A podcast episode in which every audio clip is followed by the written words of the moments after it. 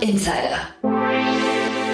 Herzlich willkommen zu Startup Insider Spotlight. Mein Name ist Jan Thomas und heute, ja, ich würde sagen, heute geht es um Durchhaltevermögen oder um die große Vision. Denn ich spreche mit Christian Bauer. Er ist CFO und CCO von Volocopter. Das Unternehmen kennt ihr wahrscheinlich alle. Flugtaxi, ganz vereinfacht gesagt, aber wir werden gleich hören, da gibt es viele Details und viele Nuancen. Flugtaxi ist also nicht gleich Flugtaxi und vor allem gibt es unglaublich viele Herausforderungen und eine ganz, ganz tolle Geschichte, die hier, glaube ich, zu erzählen ist. Denn das Unternehmen ist seit 2011 schon dabei und Christian zeichnet gleich also zum einen die Unternehmensgeschichte nochmal im Schnelldurchlauf, die Vision, die Meilensteine, die Herausforderungen, aber auch natürlich nach vorne raus, man glaubt wirklich, dass man in diesem Jahr den Flugbetrieb etablieren kann oder etablieren wird in den ersten Städten. Und äh, das Bild, was er da zeichnet, ist wirklich sehr faszinierend. Deswegen freut euch jetzt auf ein richtig cooles Gespräch, eine tolle Vision von Christian Bauer, CFO und CCO von Volocopter. Bevor es losgeht, noch eine Bitte. Like oder teile diese Folge. Deine Unterstützung ist für uns von unschätzbarem Wert und hilft uns, unsere Inhalte kontinuierlich zu verbessern. Interview. Ja, hallo Christian, freue mich sehr. Ja, ich freue mich auch, Jan. Super. cool, dass wir sprechen. Volocopter, mega spannendes Unternehmen. Du, ich habe gesehen, 2011 schon gegründet. Ne? Seid ihr eigentlich noch ein Startup? Ich würde sagen, wir sind noch ein Startup, wenn wir auf die Umsätze gucken, denn die starten jetzt dieses Jahr.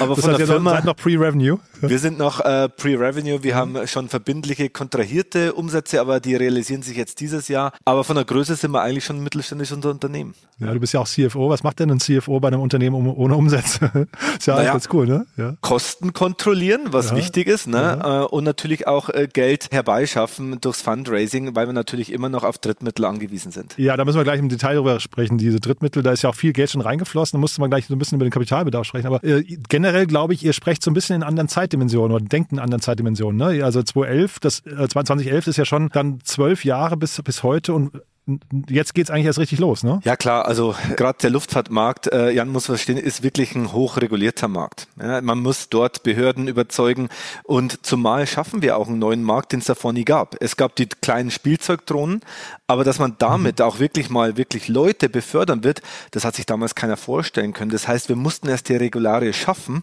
um jetzt uns selbst zulassen zu können, sozusagen. Du, bevor wir über die Regulatorik gleich sprechen, Klar. ist ja auch nochmal super spannend. Erzähl doch mal ganz kurz, wo steht ihr denn gerade heute jetzt? Also in eurer Produktentwicklung? Du, also dieses Jahr kommt der Durchbruch. Wir haben äh, ja lange darauf hingearbeitet. Wir haben viele Prototypen gebaut in unterschiedlichen Klassen. Jetzt seit letztem Jahr ist die Produktion am Laufen, wurde auch inauguriert vom Ministerpräsidenten von Baden-Württemberg und so weiter. War, waren viele Leute, war echt spannend.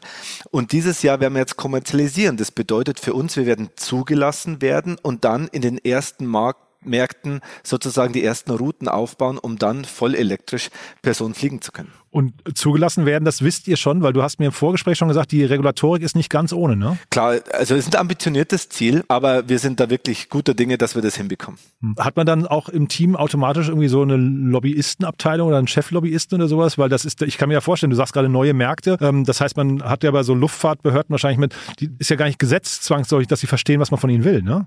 Ja, ich finde, Lobbyistenabteilung hat immer so eine komische Konnotation. Also wir haben einen sehr großen Zertifizierungsbereich in der Tat und wir haben ganz früh, schon 2016, 17, jemanden eingestellt bei uns, der sich nur um die Regularien gekümmert hat und auch äh, die gekannt hat, weil ohne das wären wir nicht so weit gekommen. Hm. Ja, Lobbyismus, das war jetzt gar nicht so, so negativ gemeint, sondern nennen wir es mal Wegbereiter, ne? Wahrscheinlich, genau. oder Aufklärer braucht man wahrscheinlich genau. schon, ne? Genau. Ja. Und jetzt hast du gesagt, der Durchbruch kommt. Ähm, äh, erzähl doch mal, ich habe gesehen, ihr wollt dieses Jahr in einer ganzen Reihe an Städten starten, ne? Ähm, aber wahrscheinlich, ihr, ihr, macht wahrscheinlich erstmal drei Kreuze, wenn die erste Stadt. Ich glaube, das ist dann Paris, ne, zur Olympiade. Ja, also wir, wir sind ja ein europäisches Unternehmen und deshalb, wir kommen gleich zur Regularie, aber deshalb werden wir auch erstmal in Europa zugelassen werden. Und ich hätte mir nicht träumen lassen, dass wir so, was ich Tier One Städte identifizieren würde, wie Paris und Rom jetzt schon gewinnen können, aber wir haben es geschafft. Paris hat ein Riesenstauproblem. Paris hat ganz viele Touristen. Dasselbe zählt für Rom. Und in diesen zwei Städten wollen wir als erstes in Europa starten. Natürlich werden wir vorab in Deutschland starten, weil wir testen ja in Deutschland und haben auch dort unsere Flugfelder. Aber das werden die ersten zwei Städte sein. Dann möchten wir aus Europa herausgehen. Und nächstes Jahr planen wir dann in Japan zu fliegen. Da ist auch die Weltausstellung, die Osaka Expo, wo ich kürzlich vor ein paar Monaten erst war. Und dann möchten wir auch im Mittleren Osten die ersten Fluggeräte bringen.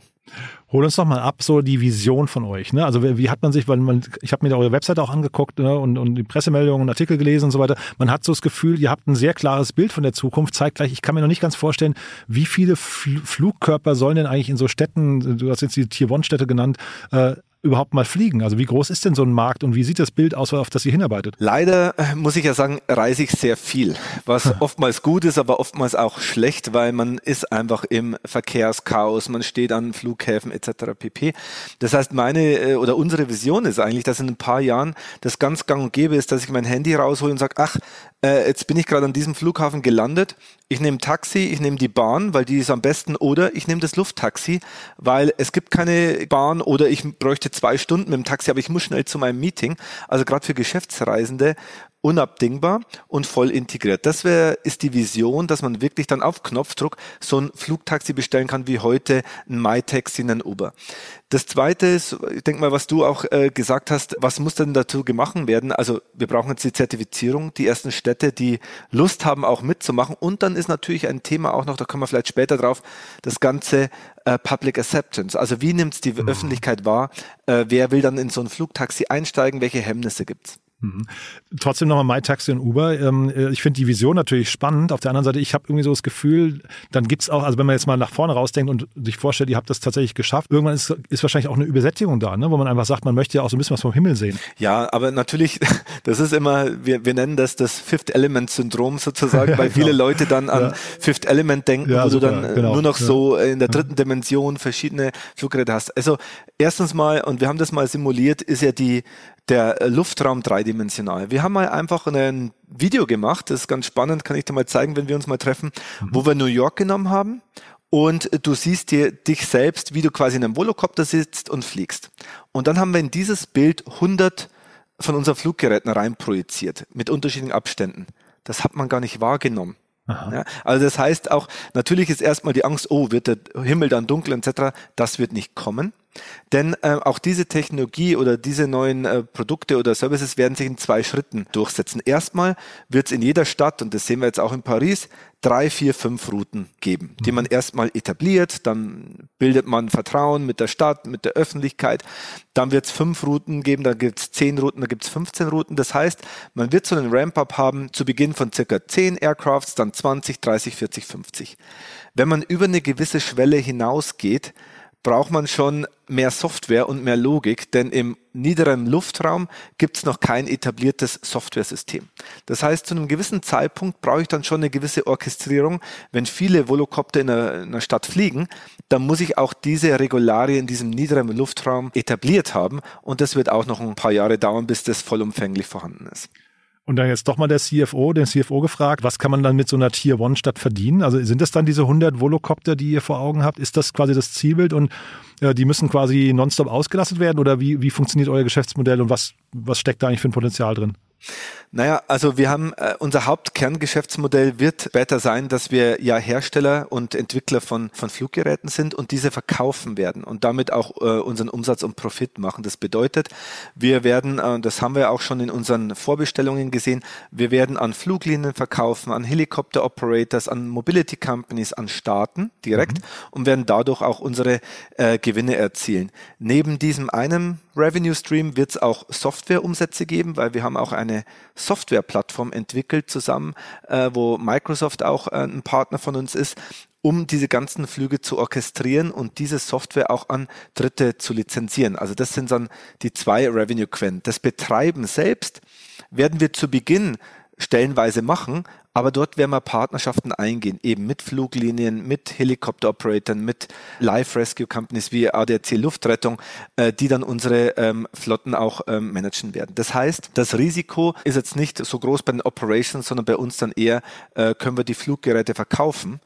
Und wir haben bereits über 500 Vorbestellungen, also da mache ich mir jetzt weniger Sorgen. Mhm. Ich habe gesehen, ihr habt verschiedene Produkte, ne? Volo City, Volo Region und so weiter. Ähm, Volo City ist wahrscheinlich das, über das wir gerade sprechen. Was kostet so ein, so ein Flugkörper, so eine Drohne, wenn man die kaufen möchte? Ähm, wir veröffentlichen den Preis nicht, aber ah. nur mal um eine Hausnummer zu sagen, drei bis viermal günstiger im Vergleich zu einem Helikopter in mhm. einem selben Klassement, in derselben sozusagen äh, Zertifizierungsklasse gesehen. Und das Zweite ist, da zitiere ich einfach den, den Chef von der ADC Luftrettung, der gesagt hat, der Frederik Büder, dass sie kaufen einen Helikopter und dann brauchen sie nochmal äh, drei bis viermal so viel Kosten an Maintenance. Also das heißt dann, die Wartung ist sehr kostenintensiv beim Helikopter und bei unseren Fluggeräten nur ein Bruchteil.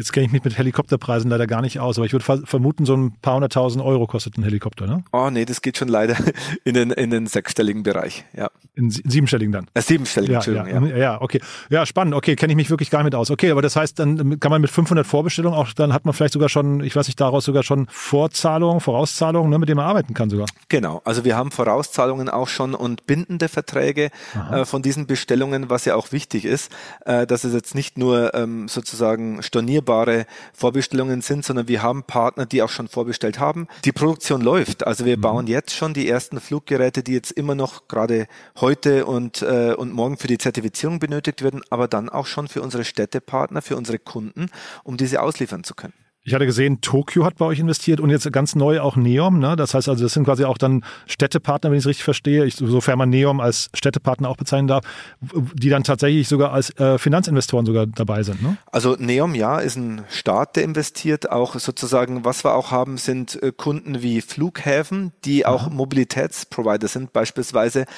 äh, ist bei uns eingestiegen die Infrastrukturfirma und Mobilitätsfirma Mundis ähm, gehört der Benetton-Familie und Blackstone. Denen gehört der Flughafen Rom.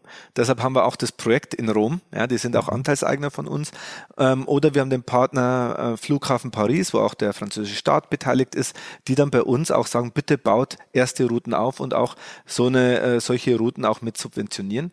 Äh, bei Tokyo, ich glaube, da äh, in unserem Capital ist Tokyo Century, das ist ein privatrechtliches Unternehmen, so. die äh, Aircraft Leasing machen, aber Neom ist da als Staat bei uns auch eingestiegen, denn die wollen eigentlich in einer neuen äh, Stadt oder Region, die aufgebaut wird, gleich mit Flugtaxis äh, beginnen und die mit integrieren in ihre Mobilität, was für uns natürlich spannend ist diese Gespräche mit den Städten und Flughäfen, wie laufen die ab? Also gerade wenn auf Investorenseite, ähm, ist es leicht, die zu überzeugen? Also holt ihr die mit der Vision ab und sagt, guck mal, das ist das Zukunftsbild? Oder sind die eher skeptisch und sagen, naja, ähm, also kommt noch mal, macht mal die ersten Flüge und dann können wir noch mal sprechen? Also ich muss wirklich sagen, mittlerweile rennen die uns die Bude ein. Also es war vor einigen Jahren noch so, als ich angefangen habe, vor sechs Jahren, war es so, wir mussten äh, die Städte überzeugen, wir mussten mit den Behörden sprechen und ich habe oftmals gesagt, lasst uns in einer Region mit dem Verkehrsministerium sprechen, mit dem Bürgermeisteramt und dann auch mit den lokalen Mobilitätsanbietern und Behörden. Und wenn die sagen, okay, machen wir und Luftfahrtbehörden,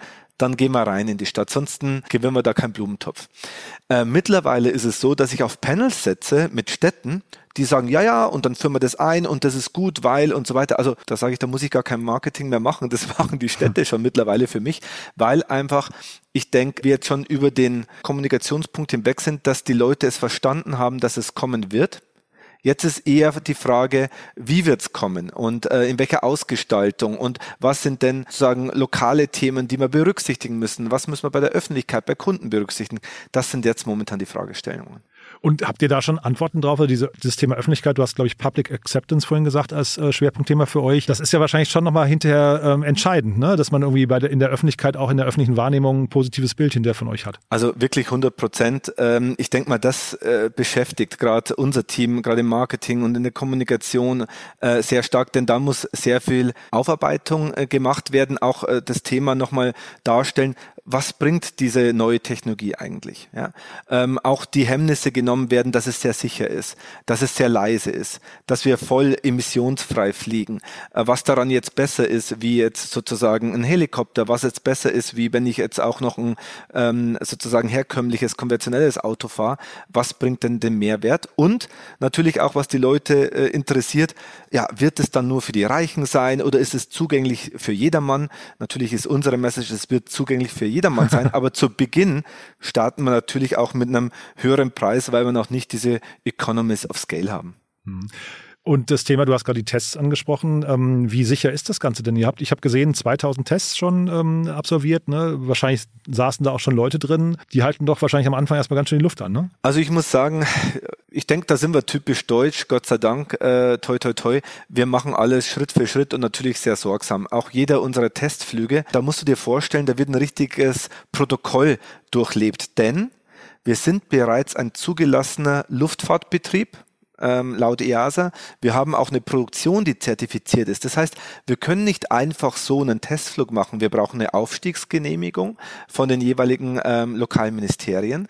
Dann müssen wir nachweisen, dass wir unsere Flugtests sorgsam durchführen mit Vorbereitung, Nachbereitung, Protokollierung. Und das machen wir schon seit Jahren. Das heißt, auch wenn wir jetzt in eine Stadt gehen und dort einen öffentlichen Flug machen, wir arbeiten dort mit der Feuerwehr, mit der Polizei, mit den Ministerien zusammen, um einfach sicherzustellen, dass diese neue Technologie auch verstanden wird und dass wir alles parat haben.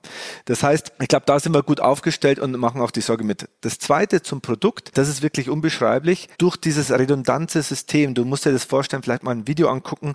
Wir haben ja 18 Motoren. Ja, das mhm. heißt, wenn ein Motor ausfällt, ähm, sozusagen, wir hatten schon die Behörden hinter uns stehen und bei Tests und die haben gesagt, so, jetzt bitte einen Motor abschalten. Ja, haben wir gemacht. Das Fluggerät hat sich nicht von der Stelle bewegt, also ist genau gleich geblieben. Oder jetzt hier einen zweiten Motor. Und dann sieht man eben die Redundanz, die dieses System hat. Denn wenn sowas passieren würde, weiß der Pilot genau, es passiert erstmal nichts, er sieht, da kann er sofort sozusagen ähm, sich einen Punkt aussuchen kann, landen oder kann erstmal beruhigt weiterfliegen bis zum nächsten Vertiport. Und das ist halt beim Helikopter nicht. Da habe ich einen Rotor, einen Motor. Und wenn ich dann ein mechanisches Problem habe, dann habe ich keine Redundanz mehr. Und was sind so die, äh, sag mal, die Anforderungen an die Tests ansonsten? Also was, was wollt ihr da rausziehen an Informationen? Gibt es noch große Unbekannte für euch oder ist das jetzt quasi einfach nur zur Bestätigung, dass es eben in verschiedenen Umgebungen auch funktioniert? Ja, also es ist Bestätigung und natürlich auch entlang des ähm, sozusagen des Powertrains, dass Batterie, Flugsteuerung und Motoren einwandfrei miteinander laufen und mhm. optimal, auch mit dem optimalen Energieverbrauch, äh, sozusagen, das haben wir die letzten eineinhalb, zwei Jahre jetzt auch getestet. Wir haben auch unsere Profile für die ersten Strecken hier in Deutschland schon vorgeflogen, was wir eigentlich absolvieren müssen in Paris, damit wir auch sicher sein können, dass der, die Batterie für gewisse Wegzeiten reicht, dass wir genügend Puffer drin haben. Was passiert, wenn ein Motor ausfallen würde, kommen wir dann auch noch die Strecke. Das sind diese Tests, die wir auch jetzt EASA mit unserem finalen Produkt nachweisen müssen müssen. Und wenn wir das get, äh, getan haben, steht nichts im Weg, dass wir dann auch die Zulassung erhalten. Du hast ja von eurer Software gesprochen, ne, die ihr braucht, um das Ganze zu orchestrieren. Ist die hinterher eine Schwachstelle vielleicht, so Stichwort äh, Cybersecurity, ähm, äh, Hackerangriff und sowas? Kann, äh, bereitet euch sowas Kopfschmerzen oder ist das zu vernachlässigen? Im ersten Schritt zu vernachlässigen, weil wir haben die Entscheidung getroffen, dass erstmal ähm, sozusagen bei unserem Produkt, wenn es, wenn es operiert wird oder fliegt, keine Uploads von, vom Boden passieren werden. Das heißt, äh, wir stellen damit sicher, dass eben keiner von außen das Fluggerät hacken kann. Wenn wir später, und das ist ja diese zweite Phase, die ich ähm, erwähnt habe, wenn das System wächst in der Stadt, brauchen wir ein System, wo wir, das nennt sich Deconfliction, wo wir andere Fluggeräte sehen und sehen, ach, da kommt eine kleine Drohne von Amazon, lieber Pilot, wir sollten ausweichen, ach, da kommt ein Privatflieger, okay, da müssen wir aufpassen und das am besten schon vor dem Flug. Das heißt, dann muss ich zum gewissen Punkt sozusagen real-time Informationen haben. Mhm. Dann muss ich auch das Thema Cyber Security angehen und ähm, sozusagen dedizierte Protokolle haben, damit ich nicht von außen sozusagen angreifbar bin. Die kleine Drohne von Amazon ist nochmal ein spannendes Thema, weil wir über die Investitionen oder die, die äh, Investoren bei euch gesprochen haben. Äh, ich hatte gesehen, Schenker ist auch investiert, ne? Habe ich ja. richtig gesehen, ne? Ähm, was ist deren äh, quasi Agenda mit euch? Bauen die drauf, dass ihr mal irgendwie Lastendrohnen auch baut? Genau, wir haben auch bereits Prototypen gebaut für Lastendrohnen und genau das ist das Thema. Die wollen natürlich ihre Logistikfracht erweitern. Und gerade so eine äh, Lastendrohne ist natürlich sehr praktisch für die mittlere Meile, wie man es nennt, Middle Mile auf Englisch. Das bedeutet, äh, ich habe irgendwo ein äh, Logistikcenter und ich bringe dort was in die Stadt rein, was ich normalerweise mit vielen Vans in die Stadt bringe, nehme ich eine Drohne, fliege rein, habe vielleicht mehrere Pakete da drin und kann dann die Feindistribution machen oder ich kann auch mit so einer Lastendrohne Inselbelieferungen machen, was natürlich schwer erreichbar ist für einen LKW oder einen Van auf, auf, ähm, auf dem Landweg. Ähm, und solche Applikationen durchdenken wir mit DB Schenker. Hm. Du vielleicht mal ein kurzer Seitenschwenk. Hyperloop und Boring Company, wie guckst du auf sowas? Also quasi die entgegengesetzte Richtung, alles unter die Erde zu verfrachten? Also äh, da bist du bei mir vielleicht am falschen, weil ich ein Technologie-Optimist bin. Also ich, ich finde das super. Ich kenne auch Hard Hyperloop, ähm, bin mit denen regelmäßig im Austausch, finde auch auch toll, was sie mit der Boring Company machen. Mhm. Ähm, am Ende muss man immer eine Gleichung aufmachen, meines Erachtens. Was sind Infrastrukturkosten, die ich habe, mhm. die bei Hyperloop riesig sein werden? Jetzt im Vergleich, ich äh, etabliere eine, ein Helipad und ähm, ich bringe dann sozusagen äh, über, über die Luftbrücke fünf Fluggeräte hin. Und ich glaube, diese, diese Gleichung muss man machen. Wird in Metropolen mehr Nachfrage sein nach alternativen Mobilitätslösungen? Ja. Mehr Leute werden in die Städte ziehen, die Population steigt und die Städte werden ja eco-freundlicher gemacht. Heißt, in Paris gibt's jetzt Radwege wo früher Straßen waren. Das heißt, weniger Platz für Autos.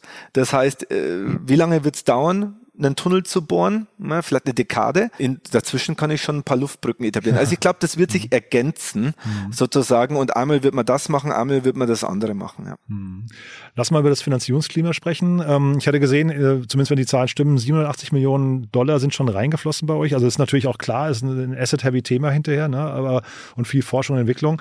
Trotzdem, wie viel Geld braucht ihr noch und ähm, wie ist der Kapitalmarkt gerade zu euch und zu euren Themen? Also du hast gerade gesagt, also Nachfrage ist da, zumindest äh, kundenseitig, aber auch investorenseitig? Ja, also ich denke mal, global gesprochen ist das Umfeld äh, gerade super schwierig. Ne? Also wir hatten jetzt letztes Jahr steigende äh, Zinsraten, äh, dann Krisenherde global. Also ich sage schon immer so, äh, okay, was kommt jetzt noch sozusagen mhm. in, in, in, dem, in dem Kontext?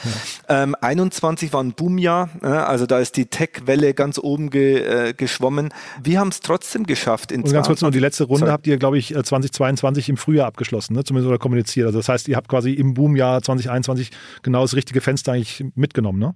Wir haben sogar zwei Runden gemacht. Wir haben in 21 Runde geclosed, kam BlackRock mit rein mhm. und wir haben dann in 22, 23 nochmal eine Runde in zwei Teilen gemacht. Äh, Gerade im äh, März sozusagen äh, 23 kam auch noch Sumitomo, Sita und, äh, und weitere Investoren mit dazu. Das heißt, wir haben es eigentlich auch geschafft, in schwierigen Situationen weiter zu raisen, weil die Leute sehen, okay, Volocopter steht wirklich als erster vom Marktumbruch. Also kannst du gerne auch mal anschauen. Es gibt so einen Advanced Mobility oder Air Mobility Index, AM Reality Index, der getrackt wird. Da sind wir auch mittlerweile Spitzenreiter, mhm. äh, global gesehen neben ganz vielen anderen äh, Modellen. Und äh, das macht uns natürlich auch stolz, aber das hilft uns auch natürlich bei der Investorensuche, weil viele unserer Marktbegleiter, so nenne ich es, weil ich teilweise nicht Wettbewerber sind, äh, die werden noch länger brauchen, bis sie an den Start gehen. Und dann trotzdem das Marktumfeld jetzt gerade, wenn man jetzt Kapital sucht für solche Themen, da spielt wahrscheinlich auch das Zinsumfeld jetzt gerade eine Rolle und so weiter, aber ihr hattet ja auch, wenn ich es richtig gesehen hatte, ihr hattet einen Spec versucht oder und den habt ihr wieder abgesagt, ne? Ähm also ich denke insgesamt war es eine gute Entscheidung, dass wir, die von mehreren Faktoren abhängen, dass wir privat geblieben sind. Und wenn du unser ähm, Umfeld ansiehst, sind viele gespeckt und viele haben natürlich dann Börsenkurs verloren, weil A, der Markt runtergegangen ist und B, weil sie auch ihre Ziele, die sie sich gesteckt hatten, äh, leider in die Zukunft verschoben haben oder Delays äh, sozusagen in, im Rollout hatten. Mhm. Äh, und da natürlich äh, haben sich auch Investoren äh, sozusagen ein paar Investoren äh, verbrannt.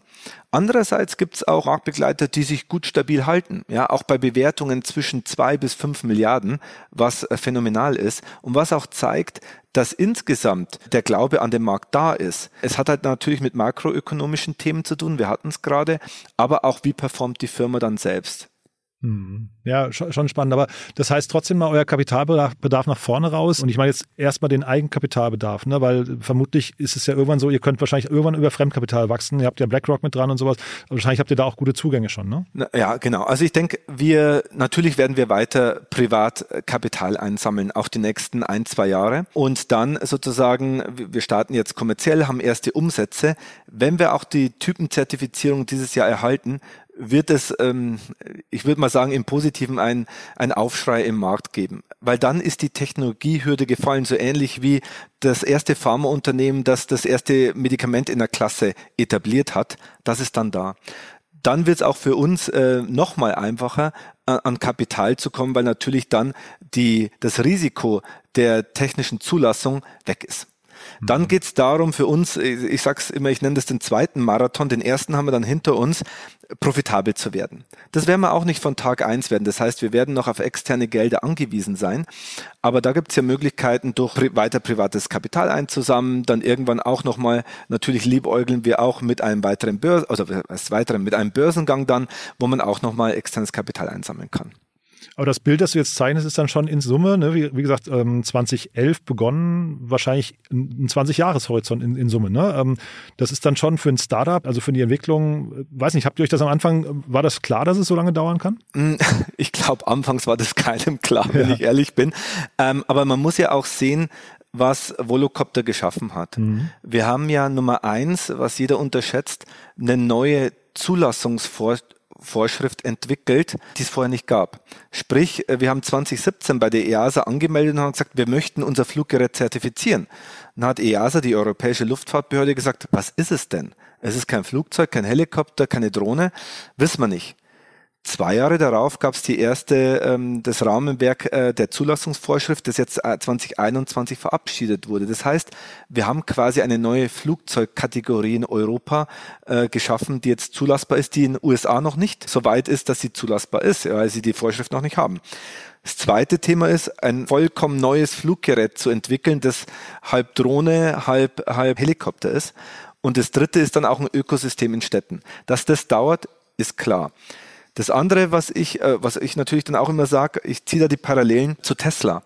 Es ging ja dort genauso. Ich kenne das gut. Ich war vorher bei Mercedes-Benz. Ich kenne auch die Jahre, als Tesla dann ähm, auch Funding bekommen hat von Mercedes-Benz damals. Und damals war, war Tesla auch noch nicht so weit. Da hatten sie gerade den Zweisitzer rausgebracht, sozusagen eine, ich glaube, das war ein Lotus damals ein umgebauter.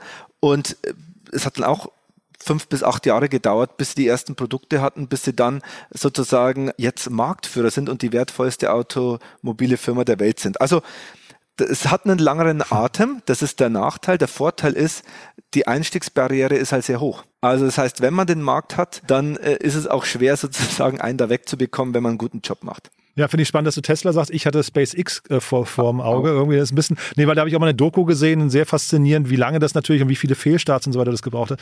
Und da habe ich aber auch gedacht, ich glaube, das ist ja so die, die zweite oder drittgrößte, äh, wertvollste private Firma, die es momentan gibt. Ähm, was machen die jetzt im Storytelling vielleicht noch besser als ihr? Weil also, die letzte Bewertung von euch, die ich gesehen hatte, war 1,5 Milliarden. Ich weiß nicht, ob die jetzt noch aktuell ist, ob die jetzt, wie, wie, was, wie, musst du auch nicht kommentieren unbedingt, aber auf jeden Fall hat ja SpaceX fliegen zum, zum Mond, zum Mars, wie auch immer, aber ähm, also von daher vielleicht ein größeres Bild nochmal, aber was nicht, 50 mal, 70 mal so viel wert wie ihr, ne? Ja, ich denke mal, dadurch, dass ähm, das wird sich auch bei uns ändern und ich sage, vielleicht holen wir ja SpaceX ein, äh, wenn, wir, wenn, wenn, Schöne Ansage. Wenn, wenn wir kommerzialisieren. Ne? Also ich meine, ähm, SpaceX hat halt sehr schnell langfristige Verträge mit Staaten sozusagen dann etabliert, als sie eine erste Rakete dann auch äh, vollumfänglich sozusagen zugelassen hatten und dann äh, damit auch geflogen sind. Und dann ging halt der Kurs durch die Decke. Nein, also ich würde sagen, großen äh, Respekt vor SpaceX. Wir haben auch manchmal Ingenieure von denen bei uns da, weil wir von denen auch lernen wollen. Da ist ein Austausch, da finde ich spannend. Aber ich sehe eine Parallele, vielleicht irgendwo dazwischen sind mhm. wir, zwischen Tesla und SpaceX. Ganz so hyperreguliert wie Raumfahrt sind wir nicht. Wir sind äh, zwischen Automotive und Aviation, würde ich sagen. Da äh, gliedern wir uns ein. Und SpaceX hat aber wiederum den riesen Vorteil, wenn ich es richtig weiß, dass sie sehr viel Fördergelder bekommen. Wie ist das eigentlich bei euch? Also ist das ein Thema, das irgendwo, wo es ein öffentliches Interesse gibt, dass ihr das macht? Ja, also da muss ich sagen, da sind wir einfach, äh, da ist es ein bisschen unterschiedlich, wie es in Europa läuft, wie es in den USA läuft, wie es in Asien läuft. Äh, und das ist, würde ich jetzt sagen, wenn ich einen Appell machen würde, nicht nur für Volocopter, sondern für die Hardware-Tech-Industrie, wenn ich will, da gibt es einfach zu wenig in Europa. Und da sollten wir uns überlegen, wie wir da rangehen. Denn in Asien, in USA gibt es meistens auch durchs Militär gepusht First, wo auch Marktbegleiter von uns einfach mal ähm, x Millionen rausziehen können mhm. für Produkte etc. pp. Das gibt's so in Europa nicht. Es gibt Förderungen im Early-Bereich, also wenn du ein, äh, eine Firma bist, die, die auch Hardware herstellt, dann kannst du mal ähm, natürlich ähm, Wissenschaftsprojekte, R&D-Projekte machen. Die sind dann im einstelligen Millionenbereich, würde ich sagen. Aber wenn es dann in zwei, dreistelligen Millionenbereiche gibt, gibt es nichts. Und das ist eigentlich schade, finde ich, weil gerade diese Unternehmen, und ich bin auch Software-Fan, äh, don't get me wrong, also äh, gerade diese Hardware-Unternehmen schaffen ja neue Stellen. Wir haben jetzt über 600 Mitarbeiter, aus allen Nationen, aus äh, Brasilien kommt, aus, ähm, aus äh, Japan, was ja toll ist auch für eine, für eine Region etc., solche Talente zu gewinnen, Hightech-Talente und diese auch aufzubauen, aber dort dann konkrete Förderungen zu erhalten, es gibt's nicht. Also das haben wir auch in diesem Umkehrschluss auch schon öfters gemahnt und da müsste man sich wirklich mal hinsetzen. Und ist denn Kapital das Bottleneck hinterher? Also würde mehr Kapital auch mehr helfen, euch schneller voranbringen zum Beispiel? Ja, ganz klar. Ja? Ja. Hintergrund ist auch, weißt du, jetzt bin ich ja der CFO und auch äh, mein Führungsteam hilft ja mit, wenn wir auch äh, wieder vor einer Runde oder nach einer Runde sind. Und das heißt, die Managementkapazität, die gebunden wird, Kapital zu besorgen, ist einfach äh, sehr hoch. Mhm. Im Vergleich dazu, wenn ich jetzt die Managementkapazität nutzen werde, das Produkt schneller an den Markt zu bekommen, die ersten Märkte schneller an, äh, an Start zu bringen, also die fehlte ja irgendwo. Und das sehe ich da als, äh, als etwas leider ähm, risikoreicher. Das zweite ist, ich glaube, das ist äh, äh, leider halt so. Natürlich sind auch Bewertungen, du hattest es von SpaceX oder Fundraising, ist natürlich in gewisser Maßen einfacher in USA, weil dort sozusagen äh, verschiedene Töpfe, Investitionstöpfe, Venture-Töpfe, Private Equity-Töpfe anders vorhanden sind als in Europa. Ja, und das ist dann halt schon manchmal ein Standortnachteil, den man hat. Andersrum, Lilium ist ja, glaube ich, in den USA, wenn ich es richtig in Erinnerung habe, per Spec an die Börse gegangen, hatte mir den Aktienkurs nochmal angeguckt, die waren jetzt bei 450, irgendwas ein bisschen drüber Millionen Dollar. Das heißt, da ist der, also nur weil sie in den USA sind, heißt es nicht gleich, dass der Kapitalmarkt gnädig ist, ne? Mm, ja, gut, das eine hängt meines Erachtens nicht immer mit dem anderen zusammen, weil es besteht schon ein bisschen ein, lokaler Stolz, wenn eine Firma auch im Land ist. Also Lilium mhm. ist klar, äh, mit dem äh, ist jetzt gelistet an der, an der Nasdaq, aber ist ja ein deutsches Headquarter in München Unternehmen. Ja. Und ich, ich denke halt, die, die Leute, die halt direkten Zugang zu äh, Kapital oder dort auch vor Ort sind und eine lokale Story haben, haben dann nochmal eine andere Möglichkeit in den USA.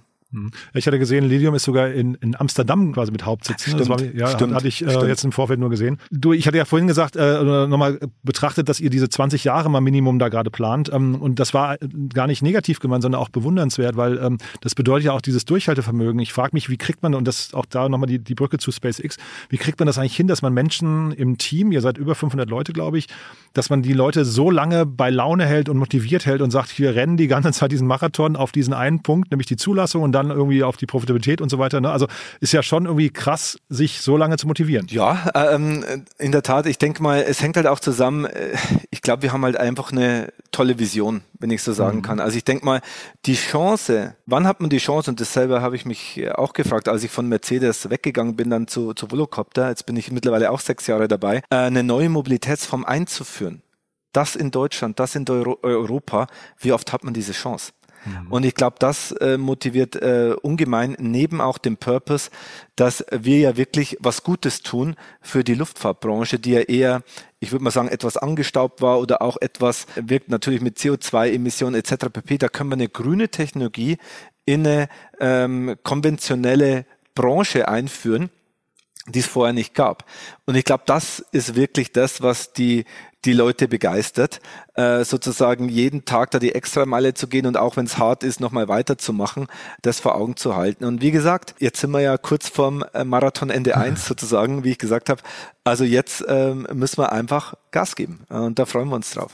Und wenn das jetzt so kommt, wie ihr sagt, und ihr wirklich in Paris abhebt und so, was sind denn eigentlich, ich, ich weiß nicht, so Konkurrenten für euch? Wer sind denn die Wettbewerber? Sind das dann andere Flugtaxi-Anbieter oder wen siehst du da? Ja, also in der, in, wenn du die Kategorie größer stellen würdest in der Tat, dann sind es Firmen wie Lilium, Joby, Archer, also US-Unternehmen, paar europäische Unternehmen und ein paar asiatische Unternehmen, die da momentan äh, sind. Es gibt insgesamt mehr als 200 Modelle oder Projekte. Hm. Nur da trennt sich auch immer die Spreu vom Weizen, deshalb habe ich da jetzt nicht so viel äh, Angst davor oder wir nicht so viel Angst davor, denn die Frage ist, wer fliegt regelmäßig mit einem voll skalierten Modell, auch öffentlich? Das sind momentan eigentlich nur wir und Joby, ähm, äh, die sich das zutrauen. Äh, mhm. Sozusagen äh, andere Unternehmen sind noch, da noch gar nicht und sind noch in der Vorentwicklung oder Prototypenentwicklung oder haben die Idee erst kundgetan. Das heißt, da können schon ein paar Jahre Erfahrung dazu, um, um dann auch dort zu sein. Und das Zweite ist das Thema Regularie, wie wir es gehabt haben. Wir haben dann Vorteil in Europa, weil wir schon eine bestehende Regularie haben. In in USA sind sie noch nicht so weit und das sind die zwei großen Zertifizierungsbehörden. Generell teilt sich momentan der Markt in urbane äh, Mobilität oder urbane Luftmobilität, wo wir spielen. Das bedeutet Trips zwischen 0 und 50 Kilometern vom Flughafen in die Innenstadt oder vom einen Ende der Stadt an die andere und den regionalen Markt, wo man Städte verbinden will. Also das heißt, unser unser, ähm, unsere Services, die Lilium anbieten will und Volocopter anbieten, sind sehr komplementär. Lilium möchte eher Langstrecke fliegen, also Städte verbinden und wir möchten dann eher die Innenstadt sozusagen und äh, die Umgebung bedienen. Also äh, das, das harmoniert dann ganz, äh, ganz gut, aber das wird in der Öffentlichkeit, in der Warnung immer alles in einen Topf geschmissen, wo ich sage, das ist nicht ganz richtig. Es sind auch unterschiedliche äh, Fluggeräte dann. Wir sehen mehr aus wie ein Helikopter, Lilium sieht mehr aus wie ein Jet unser Zukunftsprojekt Volo Region sieht auch eher aus wie ein äh, Flugzeug. Die sehen einfach unterschiedlich aus für unterschiedliche Missionen. Wie schnell kann man sowas dann skalieren? Also äh, du hast ja vorhin von diesen zum Beispiel 50 ähm, Flugobjekten dann in New York gesprochen. Äh, wie schnell, also wie schnell könnt ihr produzieren hinterher, wenn tatsächlich die Nachfrage da wäre und die Zulassung? In der Tat, Jan, haben wir momentan schon die Kapazitäten hier im Bruchsal, um 50 Stück pro Jahr herzustellen. Mhm. Also die Produktion steht, ähm, wir machen auch Batteriefertigung selbst, wir machen die Strukturfertigung selbst und der Rest kommt von Lieferanten und wir machen dann äh, den finalen Zusammenbau und können ausliefern. Und ich denke, was wir auch schon im Plan haben, dann weiter hoch zu skalieren, äh, Produktionen zwischen drei bis 500 Stück pro Jahr aufzubauen, das ist auch gut möglich. Der weitere Schritt dann, das ist dann eher vier bis fünf Jahre weg, dass es dann in die 1000 Stück geht. Also das heißt, die zwei Schritte jetzt 50, dann drei bis 500 ist, ist sehr gut darstellbar. Was dann zukünftig möglicherweise ähm, ein ähm, Bottleneck werden könnte, wo wir jetzt schon dran arbeiten, ist dann die Infrastruktur in den Städten. Mhm. Gibt es dann überall diese Landeflächen, wo ich dann auch äh, starten und landen kann? Es gibt die Flughäfen, es gibt schon Helipads, klar, die kann man nutzen, aber wann schaffe ich es wirklich, ein größeres Netzwerk an Routen dann in der Stadt aufzubauen? Auch dort starten wir ja heute schon zusammen mit äh, Infrastrukturpartnern wie den Flughäfen oder den Städten, um diese Spots zu finden und dann auch zu entwickeln. Jetzt versuche ich mal zu rechnen. Du hast ja vorhin gesagt, ihr kostet ungefähr so ein Drittel von einem Helikopter. Du hast gesagt, Helikopter irgendwas im siebenstelligen Bereich. Ähm, sagen wir mal, ich sage jetzt sagen wir mal, euer Objekt kostet eine Million. Ich weiß nicht, ob es stimmt. Ne? Und dann wären das 50 Millionen Euro Jahresumsatz am Anfang und dann vielleicht so 200, 300 Millionen. Langt das hinterher von der Dimension her, um quasi auch die Investments zu rechtfertigen? Ja, ja, ja? also doch, nee, also nach unserem Finanzplan äh, passt das ähm, ähm, sozusagen, wir werden ja immer eine Basismannschaft haben, die die Entwicklung weiter vorantreibt. Wir werden eine Basismannschaft haben für die, ähm, die unterstützen. Aber ja, wenn wir dann sozusagen in den Jahren, wie ich gesagt habe, auf eine Skalierung von 300 plus gehen können, dann werden wir vollumfänglich profitabel sein. Hm. Und Paris, das muss jetzt eine Punktlandung werden, ähm, die gelingt auch, meinst du, ne? Also Paris, natürlich, wir haben das ambitionierte Ziel, dort zu fliegen, äh, ist ein toller Markt, etc. Mhm. pp. Wir lassen, uns auch, ne? ja. ja. wir lassen uns momentan nicht festnageln, an welchem Tag genau wir starten, etc. pp. Wir wissen, wir werden das dieses Jahr äh, über die Bühne bringen. Nur Ach so, Entschuldigung, ich dachte, Olympiade wäre das Thema, ne? Oder, ja, oder ja, das ist, ja. genau, das ist das auserkorene Ziel, sozusagen, ähm, um dort auch zu fliegen, das ist klar. Aber in, welchen, in welcher Form oder in welcher Konstellation oder mit wie vielen Fluggeräten, das wissen wir heute noch nicht. Das werden wir jetzt in den mhm. nächsten Monaten festlegen. Ja, sehr spannend. Du, jetzt habe ich noch einen Punkt, der ist ein bisschen unangenehm, aber ich wollte gerne mal deine Meinung. Und zwar hatte ich dieses ganze Thema Crowdfunding gesehen, ne, mit diesen, äh, da gab es irgendwie so ein bisschen vor, vor glaube ich, anderthalb Jahren oder sowas ähm, Unruhe, weil irgendwie, äh, sag mal, Seed Match war das, glaube ich, ne? Seed Match Crowdfunding Teilnehmer dann irgendwie ein bisschen in die Röhre geguckt haben. Kannst du mal deinen Blick darauf nochmal teilen? Also wie ist da jetzt immer so die, die nicht durch die Presse gelesene Situation? Naja, also es war auch vor meiner Zeit, wo das abgeschlossen wird. Ich glaube, die, diese Verträge, wenn ich mich richtig entsinne, wurden 2013, 2014 oder so in dem äh, Zeitraum geschlossen. Äh, klar, da, damals war Crowdfunding, Crowdfunding war ein, war ein richtiger Hype. Und was man ja da macht, ist als Firma oder junge Firma, ähm, Evolo damals noch, was unsere Gründer gemacht haben, die haben einen Vertrag geschlossen mit einer Plattform, Seedmatch. Ja? Und äh, Seedmatch hat dann Verträge geschlossen mit Darlehensgeber, also äh, Menschen, die einen Kredit gegeben haben sozusagen. Das ist erstmal so die Struktur äh, wie sie aufgesetzt wurde. Und ähm, man hat dann damals, glaube ich, so 750 Einzelinvestoren beziehungsweise Darlehensgeber bekommen und ähm, hat sozusagen ein gewisses Kapital eingesammelt und hat dann auch rechtlich vereinbart, dass ähm, aufgrund gewisser äh, Szenarien konnte man den Vertrag auch sozusagen kündigen und das Darlehen zurückzahlen. Das hat Volocopter auch 2021, wenn ich es richtig in Erinnerung jetzt mhm. habe, äh, auch gemacht. Also den, das Darlehen an diese Darlehensgeber zurückgezahlt mit einer damals marktüblichen Verzinsung. Und ähm, ein Großteil der Darlehensgeber hat das auch angenommen. Natürlich kann ich mir vorstellen, dass manche Darlehensgeber möglicherweise frustriert waren, weil sie äh, bis zu dem Zeitpunkt jetzt kein Exit, also IPO, der äh, früher mal geplant war, stattgefunden hat. Mhm. Das sagt, sagt aber nicht, dass da irgendjemand jetzt hat, zu Schaden gekommen ist. Jeder hat sein Geld zurückbekommen mit einer marktüblichen Verzinsung. Nur die Erwartung war wahrscheinlich ganz andere. Die ne? Erwartung war halt eine andere, aber rechtlich ja. halt auch nicht so ähm, ausgeprägt. Mhm. Sozusagen. Deshalb, ich verstehe dort natürlich äh, gewissermaßen die äh, unterschiedliche Meinungen, aber rein von einer, von, einer, von einer rechtlichen Schiene hat äh, Volocopter dort nichts Schlechtes gemacht, sozusagen, mhm. sondern hat sich einfach auch dort konform verhalten. Ja, aus juristischer Sicht wahrscheinlich auch total einwandfrei. Ne? Wahrscheinlich aus äh, Anlegersicht kann ich das schon nachvollziehen, wenn jemand dachte, ich gebe hier Risikokapital rein und bekomme dann, ich glaube, ein Prozent oder zwei Prozent oder sowas äh, Verzinsung hinterher das, raus. Ne? Ja. Das Thema ist halt auch, klar, jetzt kann man immer sagen, wer oder was oder so, aber nee, nee, so Verträ gar nicht, ne? genau. aber die Verträge wurden ja auch nicht von uns gemacht. Das waren mhm. diese Standardverträge ja, dieser ja. Plattform, die, die halt eingegangen wurden. Und klar, also jetzt, ähm, ja, wie du schon sagst, ich glaube, ich ist eher ein, auch ein emotionales oder Erwartungsthema. Mhm. Richtig nach vorne raus. Was sind jetzt so die großen Baustellen, die euch jetzt noch fehlen? Also jetzt die Zulassung. Wir haben so ein bisschen darüber gesprochen, wie das Jahr ablaufen kann. Vier, ich habe es richtig mitgezählt, ne? Vier Städte können das sein, wo ihr dieses Jahr launcht? Wir werden zwei Städte dieses zwei. Jahr machen. Achso, ich und hatte dann, Singapur, glaube ich, noch oder Neon hatte ich hier noch stehen. Nee, aber das ist äh, dann. Wir haben ähm, dieses Jahr Europa, weil wir haben auch die europäische Zulassung äh, mit Paris, Rom. Mhm. Und nächstes Jahr ähm, dann Neon äh, und äh, Osaka, weil dort die Weltausstellung so, ist in Japan. Genau, das sind so die, die zwei. Und natürlich haben wir mehrere äh, auf der Pipeline. Wir haben auch parallel dazu ähm, ein, ähm, eine Bestellung bekommen von ähm, ADAC. Ja, also Aha. auch dort werden wir Spannend. dieses und nächstes Jahr Fluggeräte ausliefern, wo der, wo der ADAC testen wird. Äh, wie kann ich diese neuen modernen Fluggeräte einsetzen, dann, um auch später den Doktor zum Unfallort zu fliegen? Ja, um äh, schneller dort zu sein, weil heute ist auch spannend kommt ein Notarzt über die Straße im Durchschnitt in 33 Minuten zum Unfallort. Es sollten laut Gesetz 18 sein, 18 Minuten. Und da hat man einfach ein Problem, weil ähm, es zu stauanfällig ist auf Straßen. Und mit so einer Technologie kann man dann schneller am Unfallort sein, was ja auch gut ist. Und dann haben wir ein paar Bestellungen auch von Helikopter-Operatoren ähm, wie Bristow. Das haben wir letztes Jahr auch announced. Auch dort werden wir dann äh, Anfang 25 ausliefern.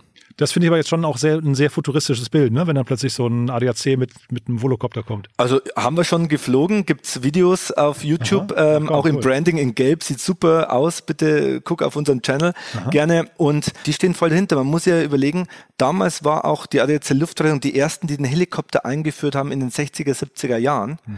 Und jetzt möchten sie auch dort wieder vorne dabei sein, weil geringere Kosten, weniger Lärm und natürlich leichter zu operieren für die Piloten.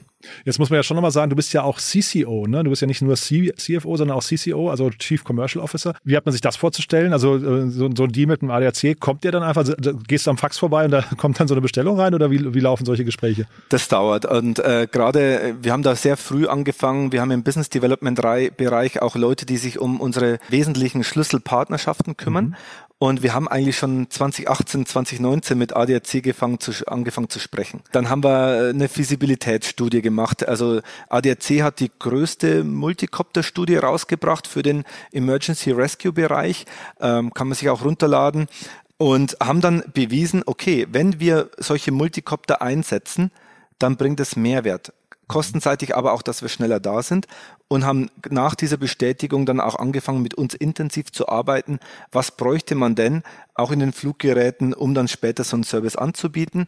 Ja, und in den nächsten ein, zwei Jahren werden wir dann auch in den ersten äh, Testbetrieb gehen mit ihnen zusammen und ist natürlich auch eine schöne Story, weil das natürlich auch, mir ist das Projekt auch ein Anliegen, äh, was Gutes tut. Und wenn wir zukünftig ich sag mal, in ein paar Jahren es dann schaffen, den Arzt schneller zum Unfallort zu bringen, mhm. dann haben wir was gekonnt. Wie ist das denn eigentlich? Wir haben ja über die Vorbestellung gesprochen. Gibt es denn aus deiner Sicht auch zu viele Vorbestellungen? Kann das auch passieren? Äh, du hast gesagt, ihr habt 500, aber ihr müsst ja erstmal die Produktion rampen. So ein ADAC, das könnte ja jetzt sein, dass die vielleicht schon drei Jahre, wenn ich richtig gerechnet habe, warten könnten auf so eine Auslieferung. Wenn da jetzt noch, ich weiß nicht, Hunderte oder Tausende dazukommen, irgendwann wird es ja auch schwierig für euch, oder? Also ich, ja, also ich denke, es ist halt immer ein Spannungsfeld. Natürlich ist jede Bestellung toll und so ja, weiter. Genau. Ähm, aber ich, ähm, oder wir haben jetzt auch beschlossen, wir werden jetzt nicht äh, nochmal weitere hunderte von Bestellungen aufnehmen. Wir haben jetzt 500, 550 erreicht. Wenn jetzt nochmal von wesentlichen Partnern, die uns wichtig wären, Bestellungen mhm. dazukommen, super gerne. Aber ich möchte jetzt eher dahin kommen, dass wir diese Vorbestellungen, die man ja noch canceln kann, in bindende Bestellungen Bestellungen ummünzen werde. Mhm. Ja, und das werde ich, werden wir die nächsten zwölf Monate machen. Wir haben jetzt schon äh, so viele Bestellungen, dass wir 24, 25 nahezu ausgelastet sind. Das passt jetzt und jetzt machen wir dann 25, 26 voll. Spannend. Das heißt, die Brücke, wer sich bei euch melden darf, also gar nicht mehr so viele Leute, die jetzt bestellen wollen, sondern oder max, also wenn sie bestellen möchten, dann bindend, ne, habe ich verstanden. Genau. Aber vielleicht Investoren ist wahrscheinlich ein Thema bei euch, ne? Da kann man sich wahrscheinlich, äh, also da freut man sich über Anfragen wahrscheinlich, ne? Also auch sehr gerne Aufruf, ähm, sozusagen, äh, wir brauchen immer gute Partner, ähm, sozusagen äh, Investoren, die uns A helfen entlang der Wertschöpfungskette oder auch Finanzinvestoren, die sagen, hey, super spannendes Geschäft, äh, möchten wir gerne einsteigen, bevor die Bewertung nochmal mehr durch die Decke geht, weil ihr die Zulassung erhaltet und dann in den ersten Märkten fliegt. Du hast ja gerade schon gesagt, ich fand diese Brücke zu SpaceX mit der Bewertung, das fand ich großartig. Das ist eine, ist eine tolle, tolle Vision, finde ich. Christian, haben wir irgendwas Wichtiges vergessen? Ich fand zwar ein tolles Gespräch, aber fehlt irgendein Baustein? Nö, ich denke, ich glaube, wir haben das meiste eigentlich äh, gut gecovert. Ich glaube, wir sind, wir sind gut durchgekommen. Finde ich auch. Du dann weiterhin viel Erfolg. Ich bin sehr gespannt, wie es weitergeht. Ich drücke die Daumen für Paris. Vielen Dank, Jan, ja. und danke auch nochmal für die Möglichkeit, mit dir zu sprechen heute. Hat Spaß gemacht. Vielen Dank. Mir auch. Bis dann. Ciao. Ciao. Dir hat das Thema der Folge gefallen und du willst dein Wissen vertiefen? Auf www.startupinsider.de slash podcasts findest du mehr als 2500 unserer Podcast-Folgen sowie viele weitere Podcast-Kanäle aus dem Startup-Ökosystem. Filter ganz einfach nach deinem Thema oder suche nach individuellen Inhalten.